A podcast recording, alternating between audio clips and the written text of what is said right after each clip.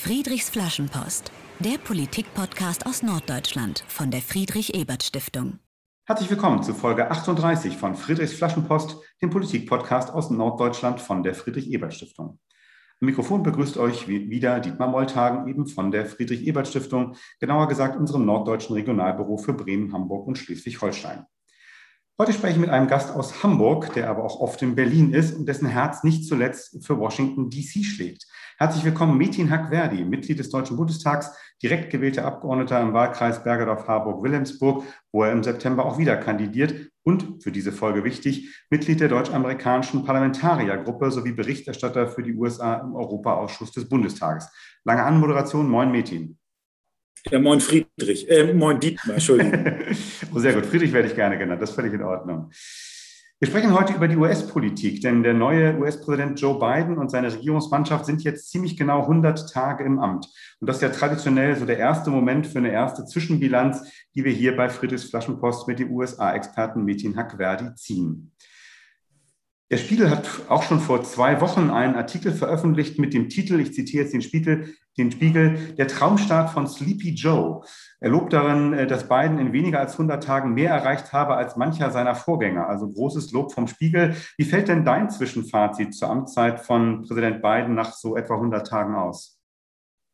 Ich reihe mich da ein in den, in den Lobesgesang äh, deutscher Medien aus so wie so polarisiert das war mit, mit Donald Trump vorher, dass wir den im Prinzip alle in Deutschland doof fanden und im Prinzip alle wollten, dass Joe Biden gewinnt, sind wir jetzt auch alle froh, dass er da ist. Also, aber ich bin, äh, um das mal ein bisschen zu spezifizieren, ich bin tatsächlich ähm, positiv überrascht, nicht nach 100 Tagen, sondern es war äh, schon vor, sehr früh nach Amtsübernahme klar, dass der da einen echt, echten Plan hat und dass das auch ähm, sehr schnell die Dinge, die er alleine entscheiden konnte, schnell entschieden hat, die anderen Dinge, wo er andere zu braucht, Kongress und so weiter, schnell in die Hand genommen hat.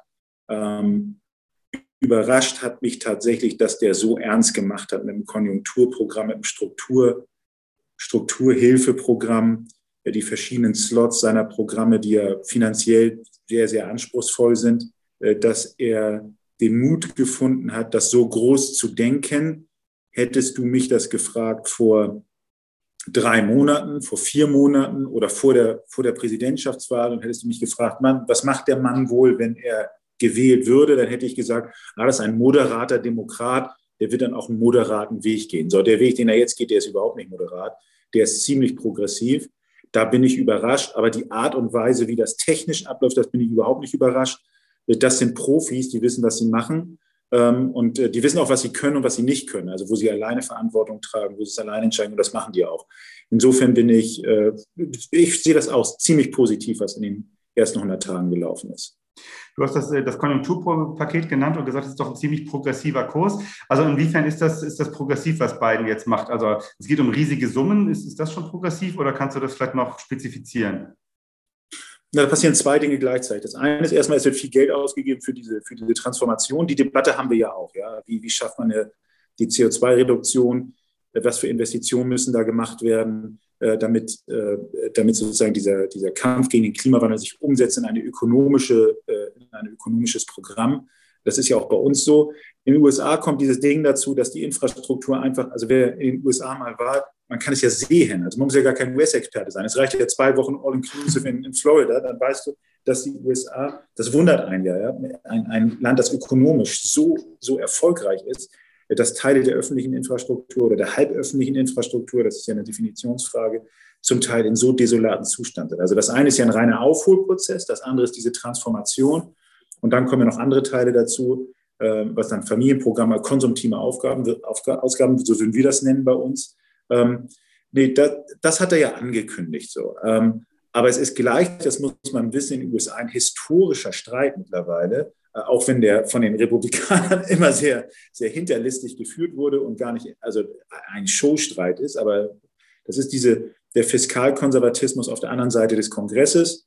Ähm, da, die Beträge, über die wir jetzt reden, sind schon äh, in, in amerikanischer Dimension, wo es immer wo es eine große politische Bewegung, vor allem bei den Republikanern, aber nicht nur bei den Republikanern gab, äh, dass man den Haushalt so ein bisschen unter Kontrolle halten muss, dass die Verschuldung nicht grenzenlos sein darf. Das ist ein, Das ist ein, ich sage mal, traditionell libertär, finanzkonservatives äh, Kulturelement sogar, soweit würde ich gehen in den USA, dass da so knallhart gegen verstoßen wird und gesagt wird, nein, it's now it's the moment, jetzt müssen wir das machen. Das machen wir auch nicht jede Woche, das machen wir nur einmal, once in a lifetime. Ich glaube, das ist sogar eine Formulierung von, von Joe Biden, ähm, äh, dass sie das jetzt in der Dimension durchziehen. Das ist schon, das hätte ich nicht vermutet, dass man an, diese, an dieses Volumen rankommt, muss ich sagen. Das ist ja, also wenn du das abbildest auf der Staatsverschuldung, das kann man ja nachher umrechnen auf, dem, auf den Bondmarkt in den USA. Ja, das sind riesige Summen. Ja, dazu wäre ja eine europäische Volkswirtschaft gar nicht in der Lage. Das ist schon beeindruckend. Ja. Das ist von großer politischer Gestaltungs, großem politischen Gestaltungswillen getragen, der sich dann auch in solchen Zahlen umsetzt. Das ist beeindruckend. Okay. Spannend. Und äh, du betonst also, der, äh, es, geht, es geht schnell los mit der Amtszeit von beiden. Es, es wird viel, viel angegangen. Äh, Infrastruktur erneuern, sagst du, aber auch Klimaschutzziele wirklich ernst nehmen. Ähm, wenn du das sozusagen zusammennimmst, kann man eigentlich schon sowas wie so eine politische Handschrift von, von beiden erkennen äh, oder, oder ist es dazu zu früh? Naja, das sind Profis, ne? Also, das sind echte Profis, die wissen ganz genau, was sie machen. Und natürlich spielt es eine Rolle, das ist das, was wir, also das amerikanische System ist daher anders als unser. Wir haben hier Midterm-Elections im November nächsten Jahres. Wir haben also, wir sind ja in diesem, der Wahlkampfzyklus ist einfach viel kürzer als in Deutschland. Das kann man sich kaum vorstellen. Äh, und das prägt nicht alles, aber sehr, sehr viel im Agenda-Setting aller Exekutiven, nicht nur von Biden, auch von Trump vor und von Obama vor. Das ist einfach, das ist, das ist der Rahmen. Denn es ist natürlich so, es gibt gerade eine Mehrheit im, im Kongress für die Demokraten. Das ist nicht Gott gegeben, das ist übrigens die Ausnahme, die historische Ausnahme. Das war ja auch äh, überraschend eigentlich, dass die Demokraten jetzt in beiden Kammern, also Senat und Repräsentantenhaus, jetzt im Moment eine Mehrheit haben und eben auch den. Ja, jetzt alle Experten sagen ja, sie haben schon immer gewusst, ich war überrascht. Ja. Also hättest du mir gesagt, vor einem Jahr Georgia geht an, an die Demokraten, hätte ich ausgelacht. Ja. Ähm, Nein, ich war auch überrascht. Aber also, das ist aber nicht, das, die, die, ich glaube, die sind realistisch genug zu wissen, ähm, dass sie dieser, dieser Swing Back, den es gibt, äh, bei, den, bei den Midterms erwischen kann. Deswegen haben, stehen die einfach enorm unter Handlungsdruck. Jetzt in diesen, in diesen Jahren, in diesen, das sind ja nicht mal zwei Jahre, die sie Zeit haben zunächst mal. Äh, Im Prinzip haben die nur 15 Monate oder 16, höchstens 16 Monate sozusagen Agitationszeit, dass sie die maximal nutzen. Die Handschrift, ähm, nach der du mich fragst, ist tatsächlich, er versucht beides, ja. Er versucht diese Transformationsgeschichte zu erzählen. Äh, er benutzt Klimawandel tatsächlich weiter als, als, als Positioning. Das ist ja super riskant in den USA, das muss man so sagen. Ähm, auch in der, in der Strukturschwäche, Strukturwandeldebatte ist das ja, ist das, äh, immerhin, Trump hat damit gewonnen. Ja, das ist, das ist ja eine große Gefahr, das Thema so zu bespielen, aber das tut er weiter. Aber gleichzeitig, das werden wir sehen, das ist, fängt, äh, hat schon längst begonnen, tatsächlich äh, die soziale Frage zu adressieren. Das wird immer, das wird jetzt auch äh, im Kongress immer stärker werden, dass man versucht sozusagen, die Amerikaner machen das ja gern über, die, über das mittlere Einkommen, das Einkommen der normalen Leute und die Nettokaufkraft der letzten 10 oder 20 Jahre. Da werden die richtig was tun. Ähm, ob ihnen das gelingt, das ist ein bisschen schwieriger. Also wenn du, wenn du Haushaltsmittel zur Verfügung stellst für eine Brücke irgendwo in Missouri, bis die Brücke gebaut wird, gab es schon also gab es drei Midterm-Elections. Das ist wirklich schwierig, äh, diese Handschrift erstens zu haben und dass sie dann bei der nächsten Wahl erkennbar ist, wenn du auf Infrastruktur setzt oder auf Klimawandel. Das ist ja wie überall in den Demokratien. Ja? Das sind langfristige Prozesse und die Wahlzyklen sind kürzer. Ähm, aber äh, also so überrascht wie ich bin äh, über die Pace, über, das, über, die, über die, die, die die Intensität der Programme, so einfach wird es, glaube ich, seine echte Handschrift zu erkennen. Die müssen ja am Ende die Geschichte erzählen können. Es macht, es hat einen Unterschied gemacht, Joe Biden zum Präsidenten zu wählen und nicht Donald Trump oder einen anderen Republikaner, der dann später kommen wird. Hm. Und es sieht danach aus, als würde ihnen das gelingen. Die wirtschaftlichen Zahlen, so wie ich sie jetzt gerade in den USA sehe, die werden da postpandemisch gar nicht so schlecht rauskommen. Ja, gar nicht so schlecht. Man darf jetzt nicht nur einfach die Wachstumszahlen sehen, man muss ja am Ende sehen, Beschäftigungsgrad und Einkommen. Das ist das, was am Ende richtig harte Währung ist bei der Wahl. Ähm, ich meine, meine Grundannahme, ich habe das übrigens auch schon vor der Pandemie gesagt, äh, unabhängig davon, wer Präsident ist, das US-System ist super anfällig für solche wirtschaftlichen Krisen, äh, was die, was die Arbeitnehmerschaft angeht. Die fliegen da high and fire, die fliegen raus ohne Ende. Aber äh, die, die, dieses e-, Economic Recovery, ja, das wird, das, da werden die, glaube ich, ganz gut rauskommen. Und das wird ihm nützen. Spannend. Nur ist es ja so, dass äh, niemand äh, alleine regiert und rund um die Wahl hatte man ja so den Eindruck, auch rund um die, die Amt, den Amtsantritt im Januar, äh, dass zumindest in deutschen Medien über die Vizepräsidentin Kamala Harris ungefähr genauso viel berichtet wird wie über den Präsidenten ähm, Joe Biden. Was, was war denn jetzt so in den ersten 100 Tagen äh, im Amt der Vizepräsidentin wichtig? Wichtig war, ist, dass sie keine Nebenpräsidentin war. Wichtig war, dass sie eine echte Vizepräsidentin ist, so wie übrigens Joe Biden ein echter Vizepräsident von Obama war. Stimmt, der kennt sich Und äh, ich will, ich will, bitte, ja genau, also ich, aber ich wünsche mir ja, dass ähm, es zumindest, das hängt natürlich immer dann nachher vom, vom gesamten äh, Personaltableau ab und so weiter, aber ich kann mir eben gut vorstellen, äh, dass Kamala Harris äh, nach acht erfolgreichen Jahren von Joe Biden auch äh, dann für die Präsidentschaft antritt. Ich glaube, dass dazu gehört, dass sie jetzt eben nicht Second President ist, sondern dass sie tatsächlich Vice President ist. Ähm, und das tut sie auch, äh, wenn man sich das anguckt. Ich, ich spreche jetzt mal nur von der Medienpräsenz, ja. Äh, teilen die sich das einfach extrem gut auf, um eine große Reichweite zu erzeugen. Das machen die. Gut, das haben aber andere Präsidentenpaare, sage ich mal, äh, Präsident und Vizepräsident schon vor ihnen gemacht. Aber die sind jetzt wirklich State of the Art. Das ist ja alles unter Pandemie-Gesichtspunkten. Ja, man stelle sich das vor, ähm, ohne Pandemie, was, dann hätten die ja noch eine noch größere Mobilität im Jahr. Äh, das werden wir ja Ende diesen Jahres sehen. Ja? Dann werden die dauerhaft auf Reise sein. Ähm, insbesondere Kamala, die, die, das ist ja die, eine der traditionellen Aufgaben des Vizepräsidenten von den vielen, sozusagen die, die physische Reichweite des Präsidenten zu erhöhen im Land. Äh, und die wird, sie wird sich dem amerikanischen Volk als Vizepräsidentin des Joe Biden präsentieren. Aber natürlich ist das schon ein Vorgeplänkel für das, was irgendwann später kommen soll für. Mrs. Harris. Wenn du jetzt mal so ein bisschen in die, in die politische Glaskugel blickst, was, was erwartest du so vielleicht jetzt mal in den nächsten Monaten, nicht, nicht jetzt in der gesamten Amtszeit, aber so was, was glaubst du, sind so die nächsten Punkte, die jetzt aus den, A, aus den USA äh, kommen? Es gibt jetzt ja so ein, noch einige Programme, einige Finanzprogramme, die durch den Kongress müssen. Das ist jetzt erstmal das, das, das ist kein Klein-Klein, das ist wesentlich sozusagen. Ähm, wir haben eben noch gar nicht über die Republikaner gesprochen. Also die Frage ist ja sozusagen, was ist das Gegennarrativ in der, in der amerikanischen Domestic Policy? Äh, da bin ich, da sind die Republikaner jetzt ja auf einem sehr, sehr traditionellen Weg unterwegs. Ja, einfach nur zu sagen, ihr gebt zu viel Geld aus, das Defizit ist so hoch, das irgendwie, das hätten sie auch noch, weiß ich nicht. Also das kann man auch vor zehn, hätten sie auch vor zehn Jahren genauso sagen können. Wahrscheinlich würden sie es genauso machen, wenn sie in der Regierung wären. Aber ähm, ich erwarte eigentlich, dass dieser dieser Gestaltungsauftrag und progressive Wille die ganze Zeit weitergetragen wird. Also ich hätte mir vorstellen können, Ende letzten Jahres, dass vielleicht diese Regierung auf die Bremse tritt und sagt, jetzt haben wir es mal geschafft, jetzt sind wir im Weißen Haus, jetzt müssen wir moderater sein, wir denken an unsere konservativen demokratischen Wähler in, in, in West Pennsylvania ähm, und dann nehmen wir mal ein bisschen das Fuß vom, den Fuß vom Gas. Das ist nicht passiert. Und ich glaube, das wird auch nicht passieren.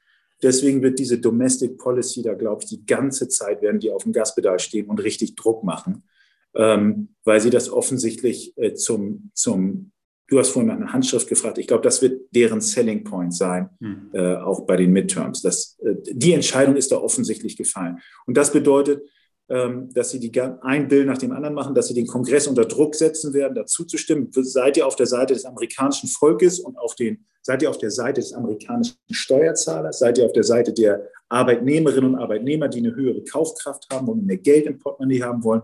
Äh, das werden wir weiter erleben.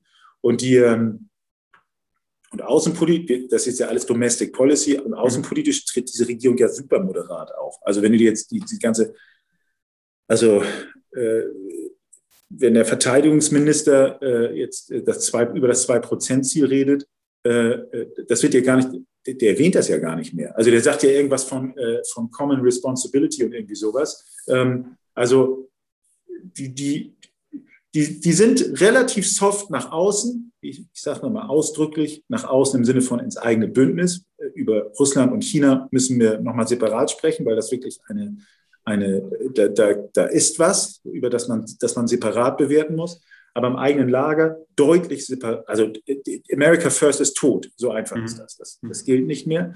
Und nach innen ist es tatsächlich eine fiskalgetriebene, progressive Politik, die sie mindestens noch, mindestens noch bis zu den Midterms so weiter durchziehen werden. Was übrigens auch sehr gut sein wird für die deutsche Wirtschaft. Ich wollte es nur mal so sagen. Wir profitieren enorm davon. Kommen wir gleich nochmal drauf zurück. Ich äh, würde gerne nochmal mit dir über die deutsch-amerikanischen äh, Beziehungen sprechen. Zunächst aber äh, soll es ein bisschen um dich gehen, damit wir dich und dein politisches Engagement etwas näher kennenlernen. Zu Beginn spielen wir, wie mit jedem Gast in diesem Podcast, Friedrich fragt. Das heißt, ich stelle dir zehn Entweder-Oder-Fragen und du antwortest spontan ohne lange Begründung. Das ist unter, unterhaltsam, ne? aber politisch weiß ich nicht. Ich bin gespannt auf die Frage. Schauen wir mal, ich genau. Tue mich das schwer mit. Ich tue mich das, das, das erste ist ja schon mal sehr politisch in deinem Fall, nämlich Elbe oder Alster? Nee, also ich lebe, also ich wohne in der Elbe. Ich wohne auf einer Insel in der Elbe. Also das ist ja eine, das, ist ja das war doch keine Frage. unpolitische Frage in deinem Fall. Ähm, bist du lieber drinnen oder draußen? Draußen. Fußball oder Basketball, beziehungsweise in deinem Fall spezifischer HSV oder Hamburg Towers? Das ist ja auch eine verseuchte Frage. Mann, Mann, Mann. Nein, HSV, äh, man muss dabei sein, wenn es schlecht läuft. Wenn es gut läuft, kann jeder. Und natürlich sind jetzt gerade alle Towers-Fans, weil es super gut läuft und so. Ich freue mich da enorm für die ganze, für, für die ganze Mannschaft und so. Ähm, aber äh, der HSV braucht uns jetzt alle viel mehr. wenn es mal schnell auf die Hand sein muss, Pommes oder Pizza? Schnell auf die Hand, wahrscheinlich Pizza. Fährst du im Urlaub lieber ans Meer oder in die Berge? Meer. Und im Fernsehen schaust du lieber einen Film oder eine politische Talkshow? Wenn ich alleine gucke, äh, eine politische Talkshow, wenn ich mit meiner Frau gucke, einen Film. Gute Antwort. Äh, ist dein Schreibtisch im Bundestagsbüro äh, meist aufgeräumt oder meist chaotisch? Meist chaotisch. Meine Schreibtische sind alle chaotisch, immer. Nein, das stimmt auch nicht immer. Ich muss mir dann aufnehmen, sie aufzuräumen, dann räume ich sie auf und dann finde ich gar nichts. Das ist dann, ja. Organisiertes Chaos, verstehe. Äh, bist du jemand, der lange über eine Frage nachdenkt oder der schnell aus dem Bauch raus entscheidet? Ich glaube, einer meiner Stärken ist, dass ich das beides beherrsche. Äh, Im Bundestag hältst du lieber eine Rede im Plenum oder triffst dich zu einem Hintergrundgespräch mit anderen Abgeordneten? Tja, Entweder oder, ne? Hängt vom Thema ab. Ja, Plenumsrede ist schon geil, muss man ja sagen. Man ja sagen. Also, tut mir leid. Du musst dich nicht für entschuldigen. Äh, äh, du bist im Haushaltsausschuss des äh, Deutschen Bundestags. Wenn du jetzt im Haushaltsausschuss ganz alleine entscheiden könntest, würdest du mehr Geld in soziale Projekte investieren oder mehr in Klimaschutz? Ich glaube, das ist die Aufgabe meiner Politikergeneration der Mitte-Links-Parteien, also alles, was Mitte-Links ist, ähm, dass das, dass ich glaube, das ist die größte Aufgabe, die wir haben, dass das kein Widerspruch ist, diese beiden Dinge, die du abgefragt hast. Das ist tatsächlich, glaube ich, das, wofür die SPD jetzt für die, mindestens für die nächsten 10 oder 20 Jahre äh, da sein muss. Wenn uns das nicht gelingt, dann, dann braucht man uns auch nicht. Aber dafür braucht man uns, dass man diese Frage unmöglich in zwei Teile zerlegt, weil ich will mir keine Gesellschaft vorstellen, wo das ein Entweder-Oder ist. Dann, dann sind wir echt, dann haben wir, dann haben wir ganz andere Probleme. Guck, das war doch gar nicht so unpolitisch. Äh, vielen, vielen, Dank für deine Antworten. Ähm, mich würde noch interessieren, äh, wenn, wenn, du mal an den Anfang deines Engagements äh, zurückdenkst, wie, wie, ist das eigentlich, dass, dass du politisch geworden bist? Also gab es da so ein Erweckungserlebnis mal irgendwie, die, äh, die Demo oder, oder die äh, Maßnahme, die dich auf die Barrikaden gebracht hat, oder war das so ein schleichender Prozess äh, in die, ins politische Engagement rein? Du meinst ins parteipolitische Engagement? Oder erstmal, dass, du überhaupt, dass du überhaupt so politisch aktiver Mensch bist, erstmal. Ja, man muss ja unterscheiden zwischen, wann du Mitglied einer Partei wirst. Also man muss drei Dinge unterscheiden. Du bist ein politischer Mensch. Ich glaube, das gilt für ganz viele Menschen, für die meisten. Äh, ob du Mitglied einer Partei bist, um dich da zu engagieren. Und der, die, die, Endstufe ist dann, du, du machst ein Mandat sozusagen. Was ich jetzt mache, ist, ich bin ja hauptberuflich äh, Bundestagsabgeordneter. Also es gibt ja so verschiedene Stufen. Aber die erste ist, dass man sich politisch, da, da gab es keine Erweckungserlebnisse. Also ich bin, äh, das ist, das ist so, so gekommen, ja. Ich kann, also ich war, ähm, also wir sind ja noch groß, ich bin ja noch groß geworden im Kalten Krieg und so, verstehst du? Also, dass da irgendwie um 10 Uhr morgens die, die Sirene, also ich sitze in der Schule, 10 Uhr morgens, Atombombenalarmtest. Da kann man sich heute ja irgendwie gar nicht vorstellen. So. Und da kann man sich schon die Frage stellen, sag mal, wieso testen wir jetzt eigentlich? Und dann habe ich so einen Lehrer gehabt, der hat dann so eine Karte gehabt Und auf der Karte waren dann die Töne grafisch abgebildet, also so ein Strich für dauernden kontinuierlichen Ton oder eben, wenn das so eine Heue, wenn es rauf und runter geht. Ja. Und dann konnte man daneben stehen, ah, das ist nuklearer Artilleriebeschuss. Ah, interessant, das ist diese Sirene. Und diese Sirene ist dann irgendwie so ein anderes Weltuntergangsszenario. Also wenn man in der Generation nicht politisch wird, weiß ich nicht, dann, dann äh, also, also da, ich glaube, das war es so ein bisschen. Es, es, ging wie bei vielen bei mir auch erstmal über die große Politik. Ich musste ein bisschen älter werden. Ich bin ja Wilhelmsburger. Ich bin ja in Wilhelmsburg äh, aufgewachsen und so. Und ähm, ähm, man ist dann schon in, in, der eigenen Welt gefangen, so ein bisschen. Aber wenn man die verlässt, dann sieht man doch, Wilhelmsburg hat ein deutlich niedrigeres Durchschnittshaushaltseinkommen im Hamburger Durchschnitt, ähm, äh, bildungsfern und so weiter, diese ganze sozialen Indizes und so weiter. Ich komme aus dieser alten Arbeit, aus diesem alten Arbeiterstadtteil. Ähm, irgendwann wirst du natürlich darauf gestoßen, dass das alles, alles das Ergebnis von politischen Entscheidungen ist. Ja? Ähm, und dann bist du da ganz schnell bei. Es sei denn, du sagst eben, das interessiert mich nicht, ich denke hier nur an mich und so. Aber das, das tun eigentlich die meisten nicht. Da, da bin ich, glaube ich, keine Ausnahme. Ja.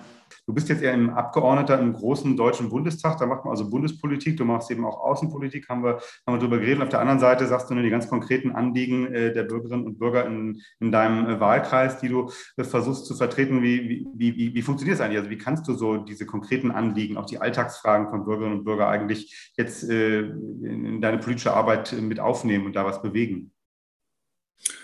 Das sind zwei Dinge. Das eine ist, ähm, die, die formellen Aufgaben des Bundestagsabgeordneten. Also ähm, die, ich bin Wahlkreisabgeordneter. Ich bin gewählt von den Menschen in, in Bergedorf, Harburg und Wilhelmsburg. Und die, äh, die, die Idee, die dahinter steckt, ist, dass wir, dass wir die Hälfte des Bundestages haben mit Abgeordneten, die so gewählt sind wie ich. Und die andere Hälfte, die gewählt wurde, ich sage mal, auf Parteilisten durch Bundesländer bestimmt und so weiter. Und unsere Aufgabe der direkt gewählten Abgeordneten ist schon, das unterscheidet uns von den anderen, die, die individuellen Interessen, Lebenslagen, Wünsche, Themen, Ängste, Sorgen, Hoffnungen, die in unsere Arbeit einzubinden und zu kanalisieren in die große Berliner Maschine, die nachher am Ende Gesetze macht. Also, dass ich die Lebensrealität meiner Menschen, die ich vertrete aus Lobrüggen Nord, aus, aus, äh, aus Neuwiedental oder aus, aus Kirchdorf Süd, ja, das ist eine andere als auf der Schwäbischen Alm, wo äh, die irgendwie seit 40 Jahren Vollbeschäftigung haben oder so ähnlich. Weiß ich nicht. Ich kenne mich da nicht gut genug aus. Muss ich mal den Wahlkreisabgeordneten von da mhm. fragen, weißt du? Und dann, dass, dass das zusammengebunden wird. So.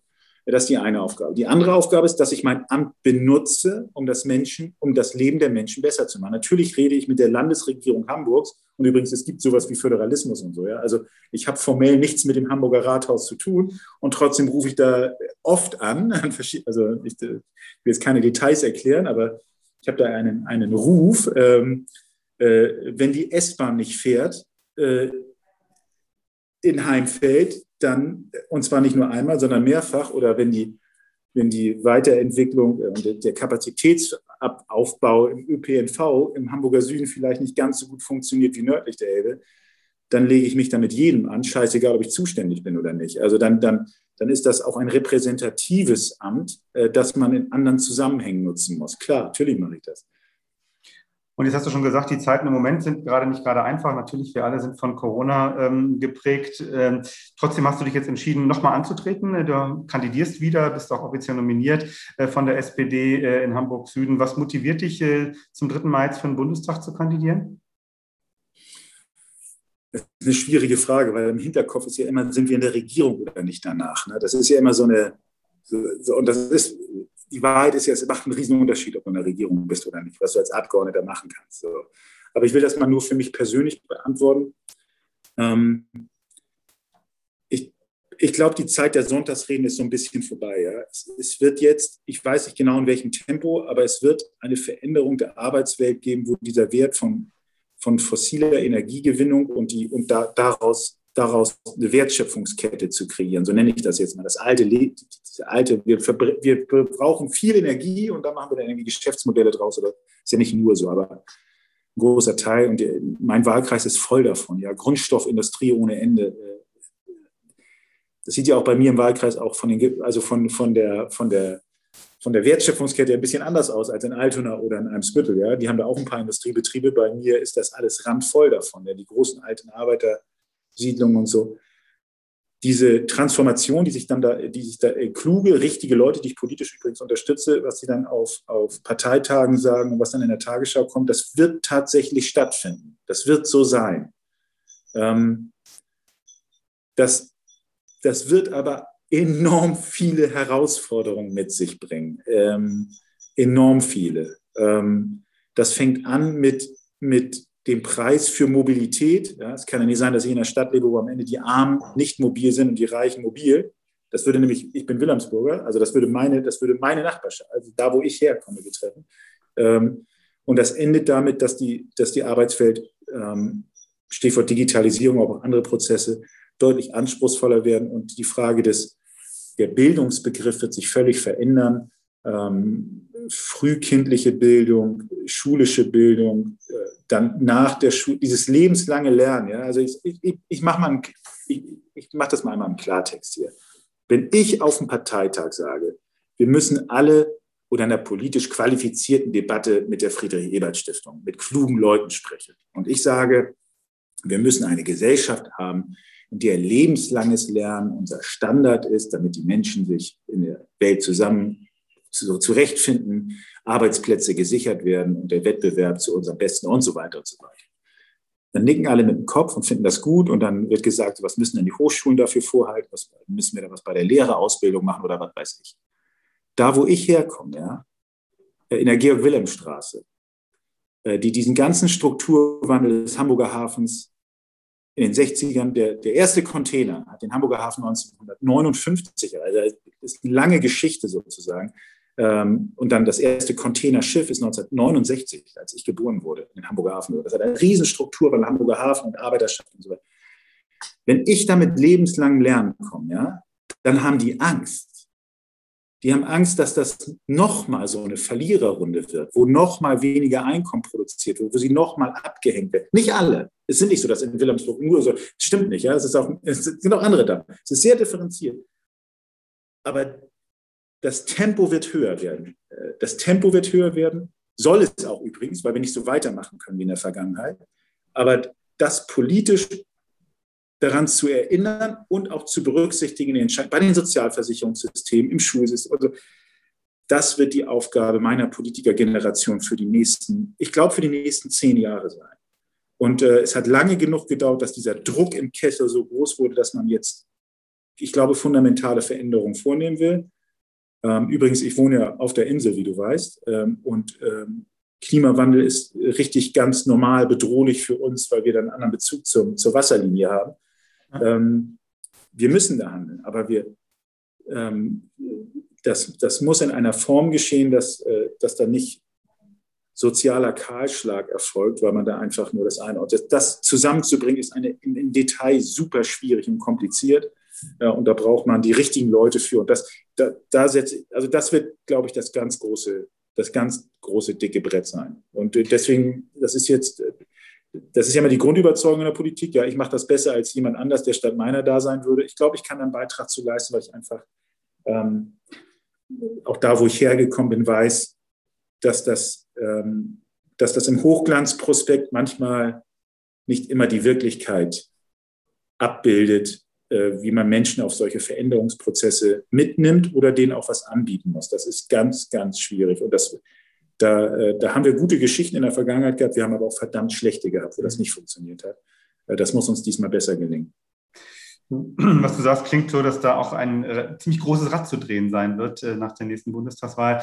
Wir haben schon über das große Rad äh, gesprochen, was in den USA gerade gedreht wird, aber Strukturwandel, große Veränderungen und eben die Herausforderungen, die Menschen, die ihre Verschiedenheit, wie du skizziert hast, dabei mitzunehmen, ist sicherlich nicht klein.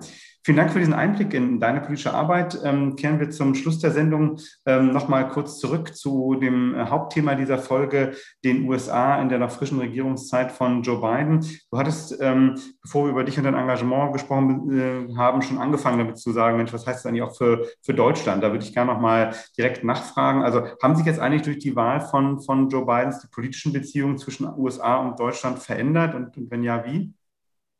Ja, na klar hat sich das verändert. Ne? Also die Stimmung ist einfach viel, viel, viel, viel besser. Ne? Also das ist, also ich meine, ich habe neulich, wo, wo habe ich das gelesen?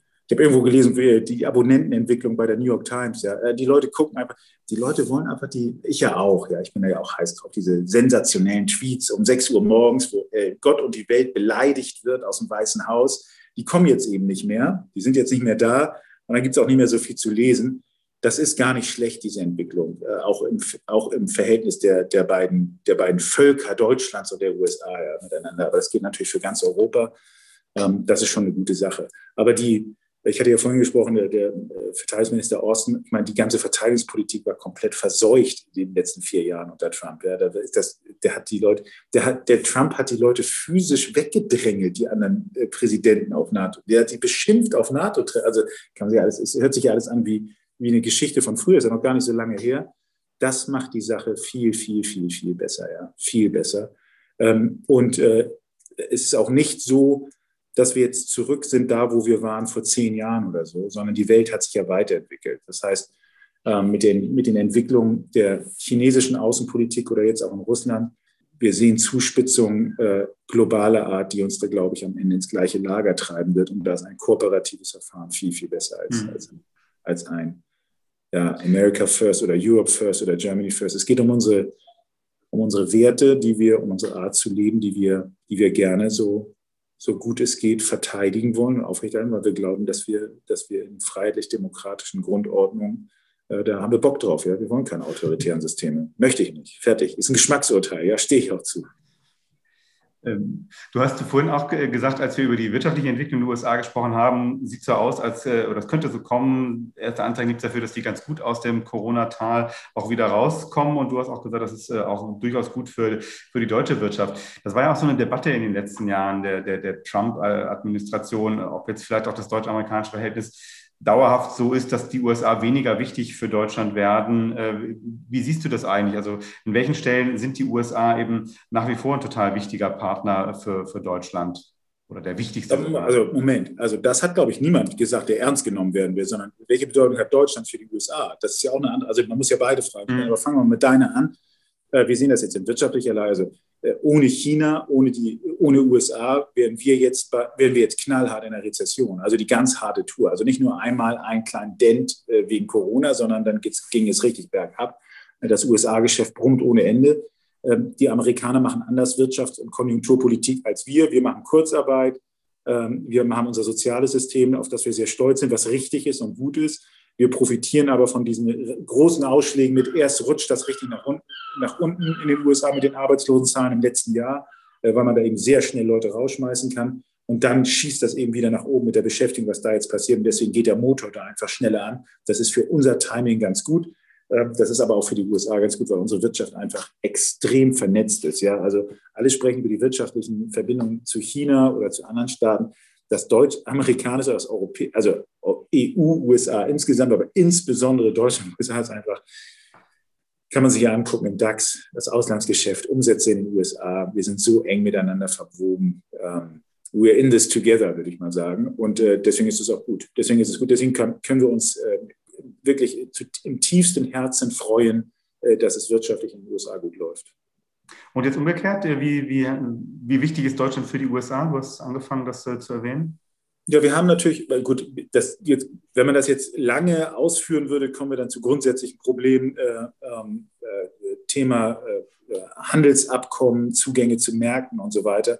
Das ist aber im internationalen Vergleich, wenn wir das bedenken, dass mit anderen Märkten, ich sage immer China als Beispiel, weil es ein Extrembeispiel ist, gilt aber auch für andere Regionen der Welt, ist das natürlich immer noch ein, ein sehr guter Absatzmarkt, auch für die USA, also wirtschaftlich. Aber es geht natürlich auch jenseits der rein wirtschaftlichen oder, oder des Handels äh, und in, des Investitionsverhältnisses, ja, wobei das enorm ist. Deutschland ist nach wie vor ein sehr guter Platz, um zu investieren für ausländische, äh, für ausländische Investoren. Ist es natürlich auch eine Frage, wie wir in einer sich verändernden Welt gemeinsam auftreten wollen. Ich sage mal so, im Rahmen der Digitalisierung und so weiter ist das jetzt nicht ganz unwichtig für die Amerikaner, ob äh, bei uns sozusagen ein System besteht im, im Systemwettstreit zwischen China und USA, ob sich Europa mal eben kurz für China entscheidet ähm, oder auf der Seite der Amerikaner ist oder ein, ein multilaterales System schafft, wo es nicht darum geht, sich auf Seiten zu schlagen, sondern wo es darum geht, ähm, sozusagen die, die eigene Souveränität, digitale Souveränität fair äh, zu erhalten. So, da, das wäre, wäre mein Plädoyer. Ähm, und da, da, brauchen, da brauchen sogar uns die Amerikaner, uns kleinen Europäer, um uns global dagegen andere Entwicklungen, die super brutal sind, die nichts mit demokratischen äh, Systemen zu tun haben, äh, im System, großen Systemstreit, Stichwort China, äh, da müssen wir, glaube ich, alle nochmal richtig eng zusammenrücken. Und da haben wir auch was, was die Amerikaner von uns brauchen. Da bin ich mir ziemlich sicher. Und im Übrigen macht das mit den Amerikanern auch mehr Spaß. Ja? Ich finde es echt cool zu sehen. Guck mal, da kann ein Präsident abgewählt werden. Ist mal eine gute Nachricht. Xi Jinping wird nicht abgewählt werden. Ja? Ähm, der, wir, wir, wir haben uns daran gewöhnt, dass Wladimir Putin einfach nur irgendwie, da wird irgendwie die Verfassung geändert und dann ist da irgendeine Zahl, bis wann er Präsident bleiben kann. Wir nehmen das gar nicht mehr ernst als staatliche Ordnung, sondern wissen, nee, das läuft dann nach anderen Regeln.